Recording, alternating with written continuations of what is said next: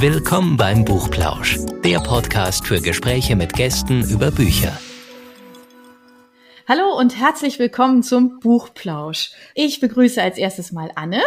Hallo Anja. Meine Mitinterviewpartnerin. Und ich begrüße ganz, ganz herzlich einen wunderbaren Gast, den wir heute bei uns haben. Und zwar den Autor Pierre Jarawan. Hallo Pierre.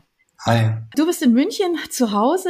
Du bist Autor Bühnenliterat habe ich gelesen, du bist aber auch Moderator und da müssen wir nachher auch nochmal drüber sprechen, freier Fotograf. Du bist 1985 als Sohn eines libanesischen Vaters und einer deutschen Mutter in Amman, Jordanien, geboren und mit drei Jahren bist du dann nach Deutschland gekommen, weil deine Eltern wegen dem Bürgerkrieg den Libanon verlassen mussten. Du kannst unheimlich gut mit Sprache umgehen, weil sonst wärst du nämlich nicht internationaler deutschsprachiger Meister im Poetry Slam 2012 und 2013 hast du sogar an der Weltmeisterschaft in Paris teilgenommen. Großartig. Du hast 2016 dein erstes Buch veröffentlicht. Am Ende bleiben die Zedern und jetzt im Frühjahr, jetzt gerade erscheint dein zweiter Roman, ein Lied für die Vermissten. Ich hoffe, das habe ich jetzt so so gut kurz zusammengefasst für unsere lieben Hörer. Und wir freuen uns sehr, dass du dir die Zeit genommen hast und bei uns im Podcast dabei bist. Herzlich willkommen. Danke für die Einladung. Was uns natürlich inspiriert hat, waren ganz viele Sachen, aber natürlich war so ein bisschen der Anlass natürlich dein neues Buch. Ganz ehrlich, das ist sehr reizvoll, über ein neues Werk zu sprechen. Und vielleicht kannst du uns mal so ein bisschen skizzieren, worum es in diesem Buch geht. Also es ist gar nicht so leicht, das ist ein ziemlich vielschichtiges Buch geworden. Deswegen habe ich dich gefragt, weil ich habe mich da reingelesen und habe gedacht, um Gottes Willen, wie soll ich das jetzt zusammenfassen? Ja, Aber das hoffe, kann der Autor am besten. Ich bin mir selber nicht sicher, was ich da geschrieben habe. Es ist die Geschichte von Amin, vielleicht können wir es so anfangen. Ein Ich-Erzähler, der nach dem Ende des Bürgerkriegs mit seiner Großmutter in den Libanon zurückkehrt. Ein Land, das er als Baby verlassen hat und an das er keine Erinnerungen hat. Mhm. Und als er dann dort ankommt, gelangt er quasi hinein in eine völlig verschwiegene Gesellschaft, in ein völlig traumatisiertes Land mhm. und stellt dann nach und nach fest, dass es dort ziemlich viele Geheimnisse zu geben scheint, eben nicht nur in der Gesellschaft als Ganzes, mhm. sondern vor allem auch in der Geschichte seiner Familie. Das klingt in erster Linie mal spannend. Also verbunden aber auch mit einem gewissen Kulturschock. Ja, auf jeden Fall, denn er wächst so in, in Deutschland auf, bis er ungefähr 13 ist, also ist eigentlich völlig, völlig assimiliert. Und dann ist es nicht nur die Kultur, die eine andere ist, die ist, die ist vielleicht gar nicht so sehr anders, weil er auch inmitten äh, von vielen Immigranten aufwächst, äh, sondern was, was wirklich anders ist, ist das Land als solches, also die, diese, diese Traumatisierung, äh, die Narben, die Zerstörungen vom Bürgerkrieg, all das, was so, was der Bürgerkrieg hinterlassen hat, wenn man so will, und das unaufgearbeitet bleibt. Und, und ähm, er hat natürlich viele Fragen, aber er stößt eigentlich fortwährend auf Schweigen. Und, und das ist so der, der Sprachlosigkeit, wenn man so will, ist so das zentrale Motiv im Buch. Äh, viele Konflikte äh, entstehen aus Sprachlosigkeit, auch der Figuren untereinander und so ein bisschen metaphorisch für das Schweigen im Land. Ist das was, also ja, du sagst es ja gerade, ne, metaphorisch für das Schweigen im Land, ist es was, was auch so ein bisschen was mit der Mentalität zu tun hat? Also, dass es dort einfach nicht üblich ist, über die, ja, ich sag mal so, die eigenen äh, Sorgen, das eigene Trauma, was man wahrscheinlich erlebt hat, zu sprechen, dass man das einfach nicht macht. Ist, kann man das sagen? Würde ich nicht so pauschal sagen. Ich meine, vor allem, weil, weil das was ist, was Deutschland genauso betroffen hat nach dem Zweiten Weltkrieg. Also über die eigene Schuld und das eigene Trauma zu sprechen, hat A, ewig gedauert und B, ist immer noch nicht abgeschlossen und auch da gibt es noch viel Vergrabenes und, und Unausgesprochenes. Insofern will ich das gar nicht an, an, an der Kultur oder der Mentalität festmachen, sondern an der einerseits zeitlichen Nähe zum Trauma. Der Krieg ist da jetzt gerade vorbei. Und zweitens aber auch eben daran, dass dort, und das ist dann doch vielleicht der Unterschied, Aufarbeitung zentral verhindert wurde und wird, nämlich von, von den Regierenden, ja, also die, die an diesem Bürgerkrieg ja beteiligt gewesen sind, in Form von Milizen oder als Milizionäre und die behindern diese Aufarbeitung, die haben also kein Interesse daran und das ist vielleicht der zentrale Unterschied. Beirut wird an einer Stelle in ein Lied für die Vermissten ja auch als Ancient City of the Future beschrieben. Und für mich war dieser Konflikt zwischen Vergessen und Verdrängen und auf der anderen Seite der Versuch zu erinnern sehr zentral in deinem Buch. Und hattest du vielleicht beim Schreiben den Gedanken, ähm, mit dem Buch etwas zum Erinnern beizutragen und zur Aufarbeitung? Ja, das, das ist der, der, der Wunsch, den man, den man haben kann, aber das ist sowas ist natürlich nicht planbar. Vor allem, weil man ja auch nicht vergessen darf, dass ich auf Deutsch schreibe und im Grunde für ein deutsches Publikum. Das heißt, da ist es ja eher ein Erweitern der, des Bekannten für ein deutsches Publikum und nicht so sehr ein Erinnern, ja, weil, weil das ja nichts ist, was man erinnern könnte in Deutschland, sondern eher was, wo man hinterher sagen kann, das war mir so nicht bewusst. Also sozusagen der, das Buch macht eher einen neuen Erfahrungsraum auf, vielleicht für ein deutsch, deutsch lesendes Publikum. Mir ist natürlich schon bewusst, dass die Wahrscheinlichkeit groß ist, dass das Buch übersetzt wird, weil das erste auch übersetzt wurde und natürlich in dem zweiten Schritt also dort dann auch lesbar wird aber das ist nichts, was wirklich planbar ist. Also mein Ziel eigentlich, wenn ich schreibe, ist, ich möchte unterhalten. Ich möchte unterhalten, aber ich möchte immer auch mehr unterhalten als nur unterhalten. Also ich möchte im Idealfall komplex dabei sein, ich möchte literarisch anspruchsvoll dabei sein und jetzt nicht so 0815 Unterhaltungsroman schreiben, der irgendwelche bekannten Schemata bedient, sondern der, der sich schon davon abhebt und trotzdem, wo man am Ende sagen kann, das ist aber eine spannende Geschichte gewesen. Ich habe sie auch wegen der Spannung gelesen. Also so geht's mir. Ich mag also gerade solche Bücher, wie du sie schreibst, einfach auch, weil man etwas dazulernt, etwas mitnimmt, was vielleicht nicht so ganz alltäglich ist, also worüber man nicht permanent irgendwie in, in Zeitungen und Zeitschriften irgendwie was was mitnimmt, wo man einfach noch mal mit Ruhe in ein wirklich wichtiges Thema eintauchen kann. Ja, also sei es jetzt geschichtlich oder über andere Länder oder so. Also ich persönlich mag das sehr, etwas mitzunehmen, ähm, wo man auch weiß, also dem kann ich jetzt glauben. Wie war das für dich von der Recherche her? Das ist ja jetzt, also das ist ja jetzt eine umgedrehte Geschichte. Also ja, der Junge ist hier aufgewachsen und dann in den Libanon gegangen. Wie hast du dieses Buch, diese Geschichte angefasst? Ja, das hat ewig gedauert. Also ich habe viereinhalb Jahre an dem Buch gearbeitet und aber damit auch wirklich fast täglich. Also und dann teilweise auch acht, neun Stunden am Tag. Also es war wirklich extrem. Aber ich glaube, deswegen hat es ja am Ende auch diese Dichte bekommen, die es hat. Äh, also es fing natürlich mit, mit viel Recherche an. Das setzt sich dann aus unterschiedlichen Dingen zusammen. Gespräche mit Menschen, die betroffen sind, Menschen, die dort sind, Menschen, die aber auch hier sind und Dinge erlebt haben. Mit äh, dem Lesen von Sekundärliteratur, mit dem Recherchieren vor Ort. Also ich bin dann so in Archive gegangen und habe dann gelesen, also Zeitungsartikel zum Beispiel von damals gefunden, die sind voller, voller vermissten Anzeigen äh, und solche so Tageszeitungen, eben solche, solche Dinge. Und aus diesem Mosaik aus Erkenntnissen setzt sich so nach und nach eben die Geschichte zusammen. Und ja, so war den, den richtigen erzählerischen Zugang zu finden, war vielleicht die größte Schwierigkeit. Also ich habe da sehr viel ausprobiert. Ähm, in der dritten Person Anfang angefangen zu schreiben, dann gemerkt, es funktioniert nicht. In, in die Ich-Perspektive gewechselt. Also musste da sehr viel ausprobieren. Ja, wobei Ich-Perspektive natürlich auch ein großer Schritt ist. Ja, weil man natürlich dann selber so als Autor so richtig mit, also so mit reingezogen wird, ne? Also man kann sich da ja nicht mehr, nicht mehr entziehen, dieser, dieser Geschichte. Das ist ja so ein bisschen wie dieses Selbstmiterleben, Selbstempfinden auch, ne? Das ist ja noch schon noch mal was ganz Besonderes.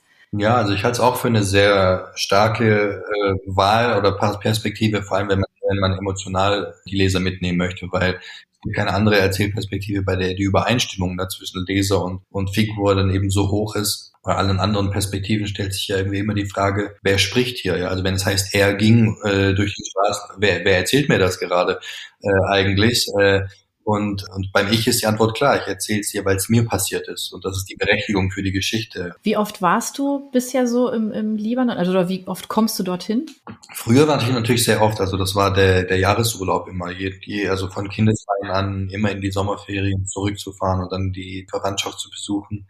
Ähm, über Jahre hinweg bis in die Jugend und erst dann äh, zerfaserte das so ein bisschen die Art, dass die Abstände größer wurden, weil natürlich dann irgendwie auch andere Dinge interessanter werden als jetzt irgendwie die Familie äh, ständig bei der Familie auf der Couch zu sitzen, drei Wochen lang, also verkürzt gesagt. Äh, und, und, und das dann sollen dann die Sommerferien sein. Also das im Studium so haben sich so die Interessen natürlich auch ein bisschen verschoben.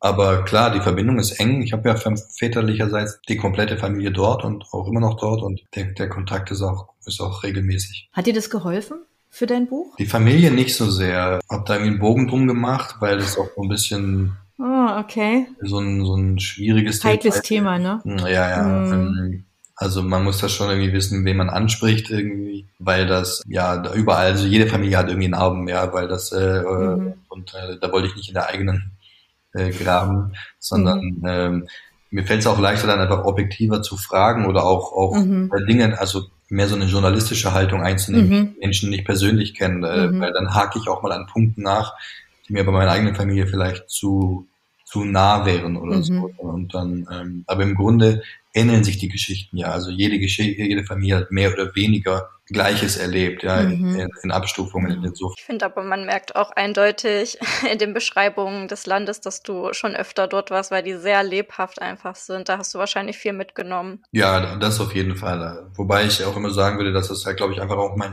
meinem Stil entspricht. Also ich glaube, diese Lebhaftigkeit, das sind im Grunde ja auch schriftstellerische Tricks, die man so anwendet, um, um eine Szene lebhaft zu machen. Also wenn ich jetzt irgendwie, weiß nicht, wo war ich denn noch nicht, in Kuba zum Beispiel, ja, wenn ich da irgendwie mal auf YouTube irgendwie schauen würde, äh, und dann könnte ich es wahrscheinlich auch relativ lebhaft beschreiben. Aber du hast schon recht, die, was da total äh, hilft, ist natürlich die Erfahrung im Sinne von Gerüche. Also es ist gar nicht so sehr das Aussehen der Stadt. Ähm, nee, genau. Man kann das unglaublich viel ne? über Google so. Maps recherchieren oder mit Street View zum Beispiel. Das ist wirklich, wirklich absurd äh, inzwischen kannst ja eine ganze Straße im Grunde anschauen über Google Maps. Ne? Ja, Darum sind es eher die Geräusche, wie klingt das, wie klingt der Verkehr, mhm. dass wenn du an den Cafés vorbeiläufst und, und die Gerüche, was, was riecht man und so. Und ich finde ja sowieso Fremde, äh, in Anführungszeichen jetzt, man hat eine ganz andere Sinneswahrnehmung. Man steigt mhm. aus dem mhm. Flieger, ihr kennt das. Die Luft ist anders, fühlt die Luftfeuchtigkeit ja. ist anders, oder der, der, Flughafen riecht anders, alles ist anders und man nimmt ja. viel extremer wahr und das so ein bisschen auf, auf die Leser zu übertragen, das ist so der Anspruch. Wenn wir jetzt nochmal auf die Bilder selbst kommen, die jetzt weniger mit dem Empfinden von Geruch und ja, Geräusch zu tun haben, aber hat dir das dann ein bisschen geholfen, dass du ja also auch freier Fotograf bist? Also, dass du als Fotograf arbeitest? Dass du so einen besonderen Blick auch hast für Momente, Orte, Szenen und sowas? Also würde mich freuen, wenn das so ist. Es fällt mir schwer, das für mich selbst zu beurteilen, äh, ob das zusammenhängt. Es würde mich freuen, wenn das so ist. Ich, ich glaube schon, dass ich ein sehr filmisch denkender Mensch bin, also vielleicht auch mhm. fotografisch mhm. denkender Mensch also bildhaft denkender Mensch. Mhm. Mir fällt es leicht, mit Dinge zu visualisieren. Im Grunde ist das Fotografieren für mich jetzt dem Schreiben nicht allzu unähnlich. Es ist, ähm, also wenn ich Fotos mache, dann versuche ich auch mit den Bildern eine Geschichte zu erzählen. Also ich, ich glaube, niemand hat weniger Handyfotos als ich. Äh, ich mach, also das, das interessiert mich einfach nicht und, und das finde ich so uninteressant, sondern ja. ich brauche so das, den Sucher vor dem Auge und, und irgendwie auch die Suche nach der richtigen Perspektive und, und versuche dann irgendwie halt was einzufangen, was irgendwie mehr ist als das bloße Bild. Das ist jetzt natürlich ein großer Anspruch, der gelingt auch nicht immer, aber also das ist so der Ansatz zumindest. Wo wir gerade schon bei deinen ähm, anderen Beschäftigungen neben dem Schreiben sind, du bist ja auch ähm, selbst erfolgreicher Poetry Slammer, wie Anja am Anfang schon gesagt hat. Und mir ist aufgefallen, dass im Buch auch oft von der Tradition ähm, des Geschichtenerzählens, also das heißt, äh, wird im Buch Hakawati genannt, dass das auch eine große Rolle spielt, dieses Erzählen ohne das Festhalten. Und da ist aber doch der Roman eigentlich eher gegensätzlich. Wie bist du denn dann vom, vom Erzählen und vom Poetry Slam zum Roman gekommen? Also ein, man muss eigentlich sagen, dass das, das Schrift, also das Schreiben für, für Leserinnen und Leser ich schreibe seit ich 13 war. Das fing so mit Gedichten und Geschichten an. Ich glaube einfach bedingt auch durch das Vorgelesen bekommen. Also mhm. so, so eine Affinität zu Geschichten und irgendwann liest du deine ersten Bücher und dann denkst du, das will ich auch können und dann fängst du halt an. Und ich habe schon mit 18 oder mit 16 meinen ersten Romanversuch gestartet und mit 18. Aber das liest sich halt auch wie jemand, der mit 16 halt versucht, einen Roman zu schreiben. Also das klappt natürlich nicht. Du hast halt keine Geschichte äh, zu erzählen. Ja, du kannst vielleicht, man merkt vielleicht, da kann jemand formulieren für einen 16-Jährigen und also kann irgendwie auf eine Art schreiben, aber wenn du, da hast keine Geschichte und das merkt man dem an. Also das mhm. liest einfach wie eine Mischung aus allen Filmen und allen Büchern, die ich je gesehen und gelesen hatte. Weil es natürlich nichts eigenes gibt oder gab. Das ist, ja, klar. Das ist ja. zwangsläufig so. Deswegen gibt es so wenige berühmte 16-jährige Schriftsteller. Das ist halt so. Und das hat einfach gedauert, ja. Und dann, dann kam so das, das Slammen eigentlich dazwischen eher. Also das heißt, dann, das war was, das mir Spaß gemacht hat, das gut funktioniert hat, äh, hat mir auch erlaubt, eine Weile davon, davon eben zu leben. Dann nach, nach Jahren, dass, dass ich das gemacht hatte, war es dann doch eben so, dass ich merkte, okay, irgendwie habe ich das Gefühl, ich habe jetzt aber auch alles gemacht, was ich auf der Bühne machen kann. Also ich habe mhm. das textlich alles ausprobiert. Ich bin dieses Zeitlimit so ein bisschen leid von sechs Minuten, sondern, und ich möchte, ich möchte einfach mal wieder sozusagen das, das Schreiben für mich und für ein, für ein mhm. anderes Publikum als ein hörendes. Also ein Publikum, das, das, ähm, dem man so eine ganze Welt auch mal auffächern kann. Das kannst du auf der Bühne nicht. Das ist mhm. einerseits zu wenig Zeit, andererseits ist Zuhören einfach ganz anders, ist viel anspruchsvoller als oder auf eine andere Art anspruchsvoll mhm. als, als Lesen. Ja, du darfst, du darfst tatsächlich zuhörendes Publikum nicht überfordern, so banal das klingt, weil es immer nur diesen einen Moment hat, den Text zu erfassen. Das kann nicht zurückblättern und nachlesen. Mhm. Das ist schon anspruchsvoll, das zu schreiben. Ich will nicht sagen, dass, es, dass das sozusagen banal sein muss, sondern es ist einfach ein anderes Schreiben. Und äh, das hat mich irgendwann nicht mehr so gereizt und dann war ich vielleicht auch alt genug, um so eine Geschichte zu haben, nämlich dahin zu schauen, wo ich vielleicht am meisten drüber erzählen kann, also die eigene mhm. Vergangenheit auch im weiteren Sinne. Mhm. Und ähm, insofern war das, ist das eher so eine Chronologie für mich und nicht so sehr ein Wechsel. Na, du hast jetzt gerade eben schon gesagt, also das mit dem Hören ist natürlich ähm, anspruchsvoll, weil du halt nur diesen einen Moment hast. Das ist jetzt beim Hörbuch ja ein bisschen anders. Da kann man ja nochmal zurückspulen, da hat man noch ein bisschen mehr Zeit. Du hast dein jetzt neues Buch selber eingesprochen. Ähm, wie war das für dich? Weil ich meine, du bist ja jetzt nicht hauptberuflich Sprecher. Also das habe ich jetzt nicht gefunden, ja, ähm, als ich nach dir gesucht habe. Das ist ja schon auch nochmal was ganz Spezielles. Also A, diese Länge, ja, also dass man über mehrere Stunden da an der Geschichte dran ist. Auf der anderen Seite ist es ja eine Geschichte, mit der, also die ja deine ist, ja, mhm. also weil du sie geschrieben hast. Wie ist das für dich gewesen? Ich fand es total toll, weil das, da kamen mehrere spannende Dinge zusammen. Also einerseits die Herausforderung, dass in fünf Tagen einlesen zu müssen in Hörbuchqualität. Und das sind ja doch dann aufgerundet 500 Seiten. Also es mussten wirklich 100 Seiten am Tag in Hörbuchqualität eingelesen werden, was wirklich anspruchsvoll war. Mhm, ja. Dann einfach die Zusammenarbeit mit so einem Regisseur und dass es wirklich ist wie im Film. Du sitzt hinter so einer Plexiglasscheibe mit Kopfhörern, ne, liest dann im Grunde, in meinem Fall vom iPad gelesen und der Regisseur sitzt auf der anderen Seite und dann verliest du dich kurz, irgendwann mal zwangsläufig oder man hört irgendwie deine, deine Hungergeräusche oder so, weil, die, weil diese Mikrofone so, so ja. sensibel sind. Und dann sagt er dir das aufs Ohr und dann spult er zurück, spielt dir das wieder ein und dann sprichst du da weiter, wo du aufgehört hast. Also der ganze der technische Aspekt dahinter war spannend. Mhm. Und es war für mich irgendwie spannend, einfach dieses, diese ganze Geschichte nochmal so zu lesen, weil dieses Schreiben ist ja doch sehr, sehr zerstückelter Aspekt. Du schreibst das zwar natürlich irgendwie auf eine Art schon am Stück, aber du gehst ja immer wieder zurück, löscht Dinge, weil du merkst, wenn ich das mhm. auf Seite 300 so schreibe, ich habe das auf Seite 100 doch so gemacht, das geht ja gar nicht, wenn ich das jetzt so machen will. Also okay. gehst du zurück, musst anpassen und so äh, und, und das dann doch mal in einem Stück so zu machen und zu lesen, war, hat auf jeden Fall Spaß gemacht. Das glaube ich, das ist eine tolle Erfahrung, ne? Mhm. Ja, gut, also das ist natürlich auch, du hast ja, du, du, wenn du schreibst, nehme ich an, also korrigiere mich, ich weiß nicht, ob das bei dir so ist, aber das höre ich immer wieder, dass Autoren sagen, dass sie, wenn sie, wenn sie schreiben, dass sie den Satz auch hören. Also das ist wie so diese Stimme im Kopf, ja. Und wenn du das dann natürlich selber liest, dann liest du das ja so, wie du das praktisch in deinem Kopf ja auch hast, wie das, ne, wie du es mhm. erleben, also wie du möchtest, dass der Leser oder der Hörer dann in dem Fall das erlebt, ja. Das war, das war toll, weil, weil, ähm, also klar, Melodie spielt sowieso ein Satz, Melodie oder Rhythmus mhm. ist mir total wichtig. Mhm. Es gibt sehr viele lustige Momente, wenn ich dann mit meinem Lektor sozusagen, wenn das Buch fertig ist und wir müssen eben lektorieren, dann gibt es ja oft lustige Momente, weil er sagt, wieso nimmst du hier zum Beispiel nicht dieses Wort? Das ist, das drückt eigentlich besser aus, was du eigentlich sagen möchtest. Und dann sage ich immer, ja, das geht nicht, weil es halt zwei Silben, ich brauche hier aber drei Silben, damit der Rhythmus stimmt. Also, also das, das ist, dann cool. sehr kleinteilig oft. Ja, äh, und dann streiten wir uns ein bisschen auf eine, auf eine lustige Art. Und dann äh, entscheiden wir zusammen, was, was am besten ist. Aber ja, daran merkst du, dass, dass mir der, mhm. also mir ist ganz wichtig, dass, dass das gut klingt auch. Ähm, mhm. Äh, und war auch erstaunlich, also es klingt vielleicht schwer nachzuvollziehen, aber bei so einem dicken Buch, aber es ist tatsächlich so, dass du es auf eine Art natürlich nicht auswendig kannst, aber mhm. irgendwie doch. Beim Lesen merkst du, du weißt genau, wo du bist und was als nächstes kommt.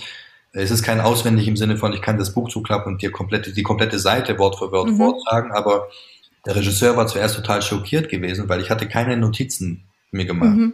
Und der meinte normalerweise, kommen ja Schauspieler mit einem Skript rein von einem Autor mhm. und die machen sich die Atempausen mit Rot, die machen sich Beton, äh, Betonungen und so weiter in, in, in Gelb, Pausen in Rot und so weiter. Und mhm. das, ganze Skript ist farbig und ich hatte halt nur das iPad und keine einzige Anmerkung.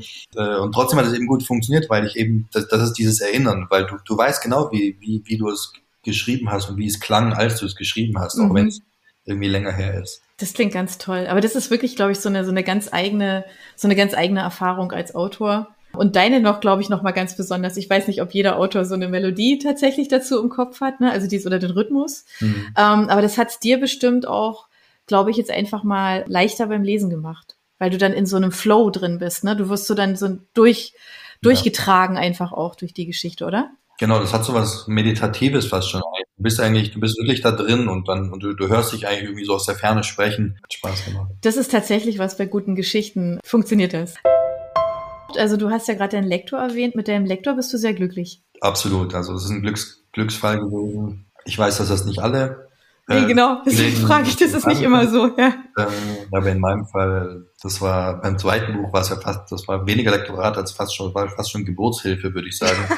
äh, weil, okay. weil er mich ja wirklich vom Anfang an begleitet hat äh, und, und, sehr geduldig war, weil er auch gemerkt hat, wie schwer mir das fällt, also wie anstrengend ich das auch, also wie anstrengend ich das empfunden mhm. habe. Das, mhm. Es, da gab es wirklich Phasen, da hatte ich so eine fast schon so Panikattacken am Schreibtisch, so Schwindelanfälle, dass ich dachte, das wird nichts, ich schaffe das nicht, äh, äh das, weil auch okay. der, das erste Buch war so erfolgreich und ich dachte, egal was ich schreibe, niemand wird es so gut finden wie das erste Buch und so weiter. Also, okay. Also mich davon frei zu machen, hat ewig gedauert und da war er extrem verständnisvoll. Also das ist eigentlich mehr als nur ein Arbeitsverhältnis, eigentlich wirklich fast schon ein freundschaftliches Verhältnis. Ach toll. Ich kann dich jetzt aber beruhigen, ich fand es so gut wie das erste Buch. Also mir gefällt sogar ein Ticken besser. also der Weg war Bei mir ist es jetzt halt die erste. Ich stürze mich jetzt drauf.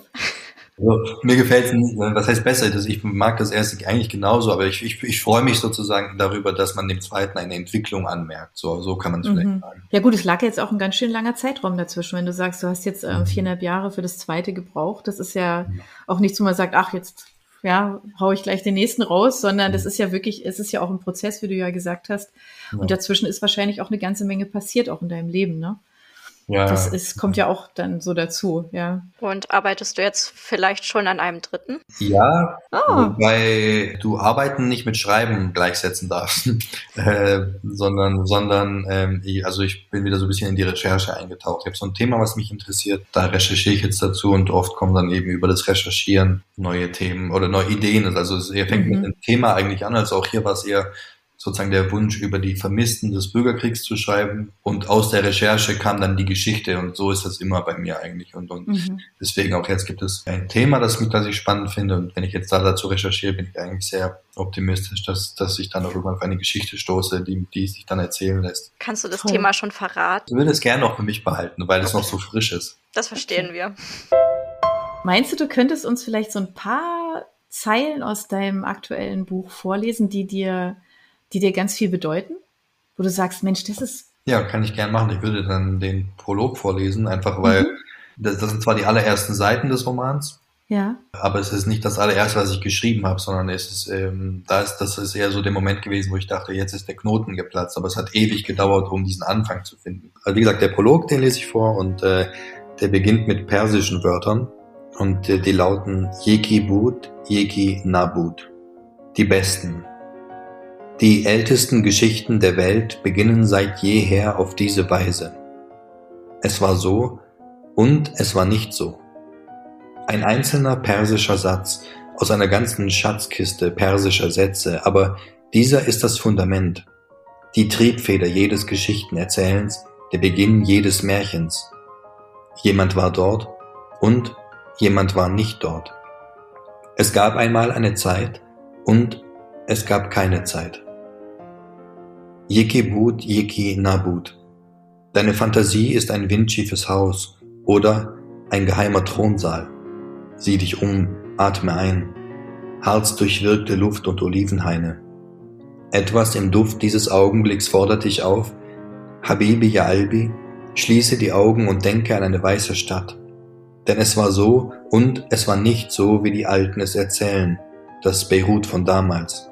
Sie erinnern sich gut. Das Beirut vor dem Krieg?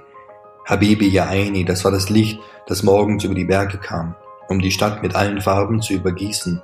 Oder nachts das schummrige Leuchten in den Jazzbars und Clubs, wo sich das Licht der Scheinwerfer in ihrem Bauchtanzschmuck fing, wenn Jamila Omar tanzte und sang. Dort in der Gegend stand das altehrwürdige St. George Hotel, in dem schwere Teppiche die Gerüchte dämpften und Geheimnisse bewahrten, die Spione am Tresen flüsterten Zwielichtige Figuren auf dem Schachbrett der Stadt. Beirut, das waren die Klänge, Stadt der Lieder und Melodien. Passanten sangen, der Muezzin sang und die Nonnen in den Kirchen sangen mit den Gemeinden. Es gab das Rufen der Geldwechsler am Place de Martyr, das Lachen der Verliebten an der Corniche, das Schachern der Händler auf dem Zug rund um den Glockenturm am Place de l'Etoile und das Gemurmel von Ahmed Aziz, dem Schuhputzer vor dem Moonlight Hotel, der Marlon Brando und Brigitte Bardot einen angenehmen Tag wünschte.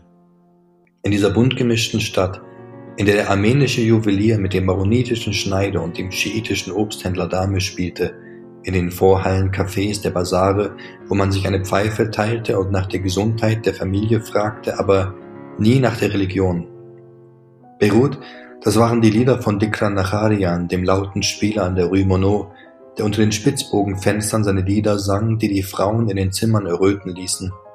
Und Es war das ständige Gemurre von Hussein Badir, dem Souvenirverkäufer an der Rue Hamra, dem der zurückgehende Absatz seiner Sorgenkettchen Sorgen machte, weil die Leute sich einfach zu wenig sorgten. Es gibt das Erzählen und es gibt das Schweigen und es gibt das Fragen dazwischen. Was war mit dem Misstrauen, mit den Ängsten, mit den Zweifeln?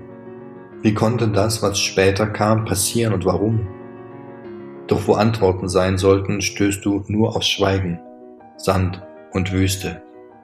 Die Geographiebücher sagen, der Libanon ist das einzige arabische Land ohne Wüste. Doch das stimmt nicht. Die Wüste ist überall. Und in ihr gibt es kein Erinnern, das sich in Sprache fassen lässt, keine Sprache für das Erinnerte. Und jede Gewissheit, die zu finden du gehofft hast, stiehlt sich davon wie ein behandschuhter Dieb. Schon die Erzähler früherer Tage in den Cafés und auf den öffentlichen Plätzen von Isfahan, Kairo, Damaskus, Beirut wussten, dass in der Wüste mehr ist als Leere, dass sich unter dem Sand ganze Städte befinden, Zivilisationen, die irgendwann versunken sind. Schon ein Sandkorn genügt. Das sagte mir, als ich noch ein Kind war, einer der alten Meister. Wir waren von einem Sturm überrascht worden und hatten die Nacht im Haus eines Fremden verbracht. Schon ein Sandkorn genügt, um eine große Geschichte daraus zu machen. Und so fängt's an. Ich freue mich so auf das Buch. Ja, oh, vielen Dank. Wirklich ganz toll. Da hat mir jetzt wirklich sofort Lust einzusteigen. Gar keine Frage. Hm. Ja, Mensch, also das ist jetzt einfach ein, ein, ganz, ganz, ganz schöner Schlussmoment für unseren Podcast. Ähm, wir danken dir für die Zeit. Wir hoffen, dass unsere Zuhörer da jetzt auch wie wir ganz gespannt sind auf das Buch und es unbedingt jetzt lesen oder hören wollen. Wie gesagt, also es gibt, wir verlinken das natürlich auch. Ähm, ihr findet das überall. Es ist großartig, dass du das selber gelesen hast. Ja, weil du uns da auf eine ganz tolle Reise mitnimmst. Vielen Dank dafür. Ja, sehr gerne. Danke euch. Pierre Jarawan. Mach's gut. Tschüss. Tschüss. Tschüss. Ist das Buch, was da liegt auf dem Tisch, ist es das, was du gerade persönlich liest? Das hier, der weiße ja. Tiger? Ja. Nee, ich habe das vor Jahren gelesen und kürzlich den Netflix-Film gesehen dazu. Und dann habe ich das Buch nochmal rausgekramt, okay. äh, um zu schauen, wie nah das dran ist. Und habe ich nur überflogen. Aber der Film ist sehr empfehlenswert. Das Buch ist auch super, aber der Film ist auch, auch empfehlenswert. Das, super, vielen Dank. Weil das, ich habe mich das nämlich echt gefragt, tue ich mir das an? Wir hatten es ja schon mal, äh, Anne und ich, äh, von, von ah, Buchverfilmung und so. Und ich habe dieses Buch nämlich auch vor Jahren gelesen und ich fand es sensationell und habe gedacht, nee, das gucke ich mir jetzt nicht als Film an. Aber wenn du sagst, es ist gut, dann kriegt er eine Chance. Ja, also wirklich. Äh, gerade, also ich weiß nicht, wie es jetzt gewesen wäre, hätte ich das Buch letzte Woche beendet und dann gleich den mhm. Film gesehen. Aber durch den Abstand, manches mhm. erinnert man ja nicht mehr ganz so genau. Ja. Äh, aber so der Drive und, und äh, mhm. die Stimmung und so, das ist, also ich fand es echt ein cool, sehr, danke. sehr äh, unterhaltsamen Film und sehenswerten Film, ja. Für unsere Buchplauschhörer haben wir übrigens noch etwas ganz Tolles. Falls ihr nämlich jetzt gerade nach dem richtigen Hörbuch sucht, dann könnte Bookbeat eine gute Idee sein. Stöbert durch über 50.000 Hörbücher entdeckt Bestsellerlisten, die Hörbücher von DP natürlich auch, oder lasst euch ganz persönliche Empfehlungen geben. Ihr wollt das einfach mal ausprobieren? Buchplausch und Bookbeat schenken euch einen ganzen Monat Bookbeat for free. Meldet euch einfach mit dem Rabattcode Buchplausch bei Bookbeat an oder geht auf die Seite www.bookbeat.de slash Buchplausch und schon seid ihr dabei. Den Link, den haben wir auch noch einmal in die Beschreibung der Podcast-Folge eingefügt. Also nutzt dieses wunderbare Angebot, einen Monat lang so irre viele Hörbücher zu hören, wie ihr wollt, denn genauso funktioniert Bookbeat. Das ist nämlich toll. Ihr könnt so viele Hörbücher hören, wie ihr wollt. Das ist doch jetzt genau das Richtige, oder? Also ausprobieren. Wir freuen uns mit euch. Bis dann.